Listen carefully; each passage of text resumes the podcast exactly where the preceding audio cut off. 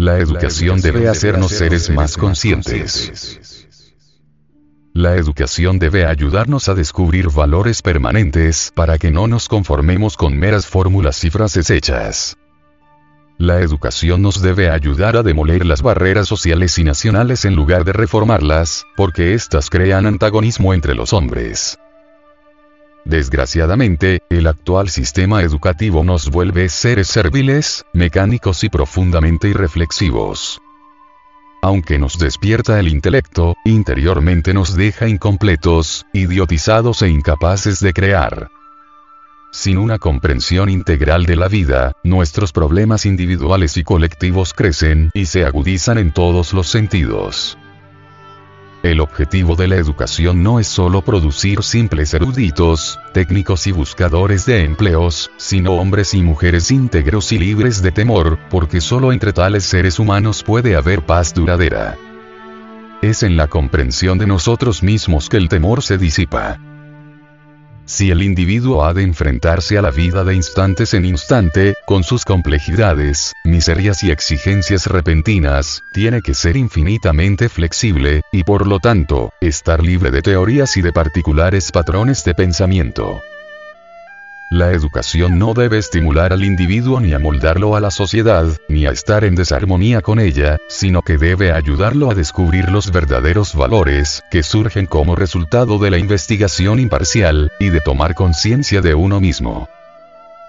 Cuando no hay conocimiento propio, la autoexpresión se convierte en mera cuestión mecánica de nuestras funciones psicológicas, memoria, sensaciones, etc., con todos sus contactos ambiciosos y agresiones.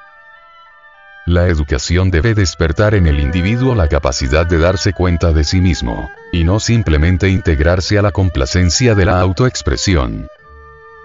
¿De qué sirve instruirse si en el proceso de vivir nos estamos destruyendo?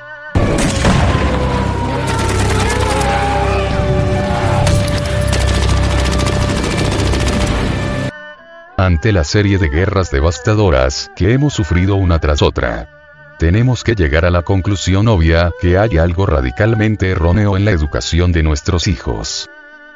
Pensamos que la mayor parte de nosotros nos damos cuenta de esto, pero no sabemos cómo afrontar el problema. Los sistemas, ya sean educativos o políticos, no se cambian misteriosamente. Se transforman cuando hay un cambio fundamental en nosotros. El individuo es de primordial importancia, no el sistema. Y mientras el individuo no comprenda el proceso total de sí mismo, no hay sistema, ni de derecha ni de izquierda, que pueda atraer orden y paz al mundo. Educación. Maestros. Y padres. Uno de los problemas más graves de la educación no son los educandos de primaria, secundaria, etc., sino los padres y maestros. Pues, si los padres y maestros no se conocen a sí mismos, no serán capaces de comprender a los educandos, ni sabrán entender y manejar a fondo sus relaciones con estas criaturas que comienzan a vivir.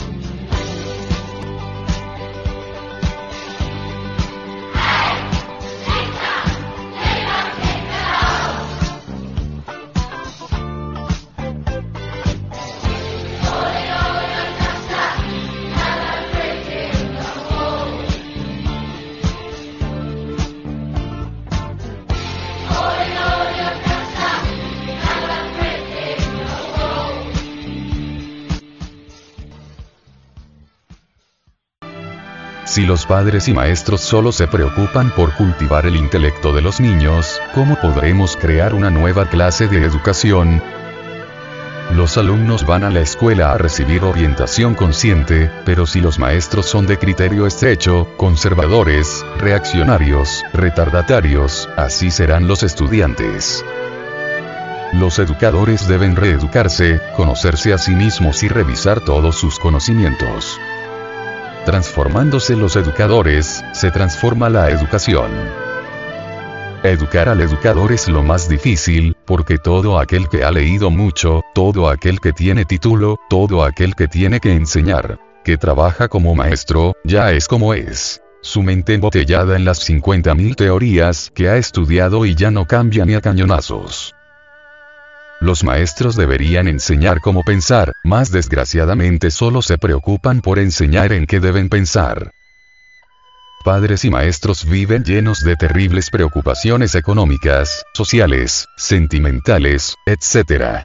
Ellos están mayormente ocupados en sus propios conflictos y penas, no están de verdad seriamente interesados en estudiar y resolver los problemas que plantean los niños. Existe tremenda degeneración mental, moral y social, pero los padres están llenos de ansiedades y preocupaciones personales y solo tienen tiempo para pensar en el aspecto económico de los hijos, brindarles una profesión para que no se mueran de hambre, y eso es todo.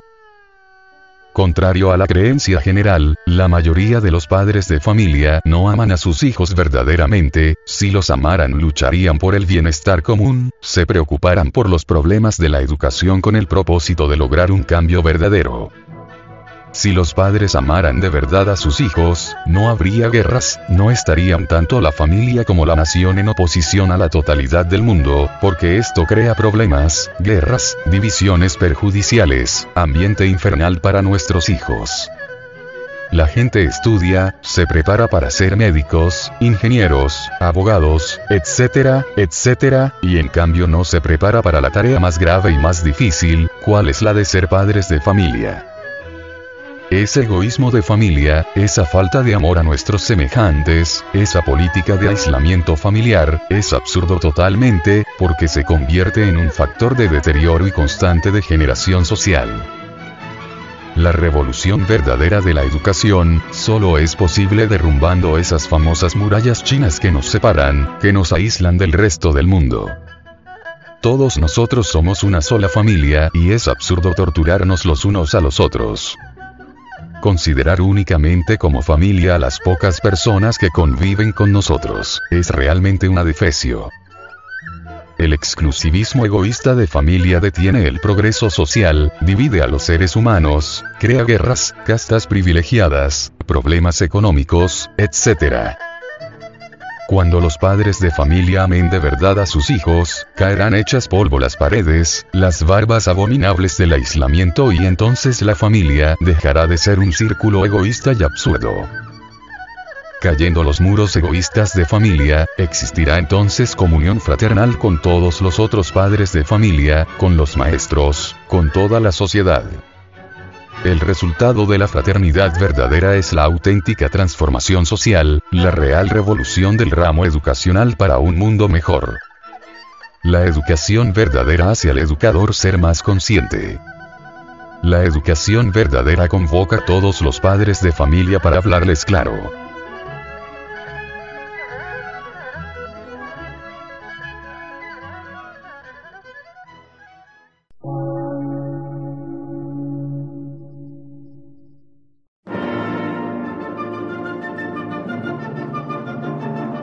Emisora, gnóstica, transmundial.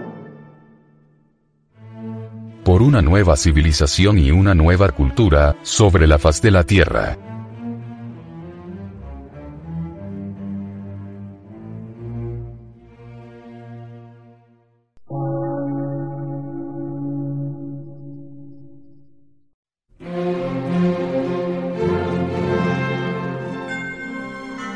Medio de radiodifusión científico, artístico, místico y filosófico, de la Asociación Colombiana de Centros de Estudios Gnósticos, Antropológicos, Psicológicos y Culturales. A.C.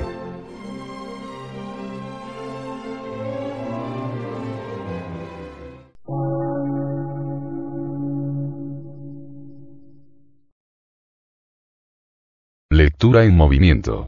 Difusión sin fronteras.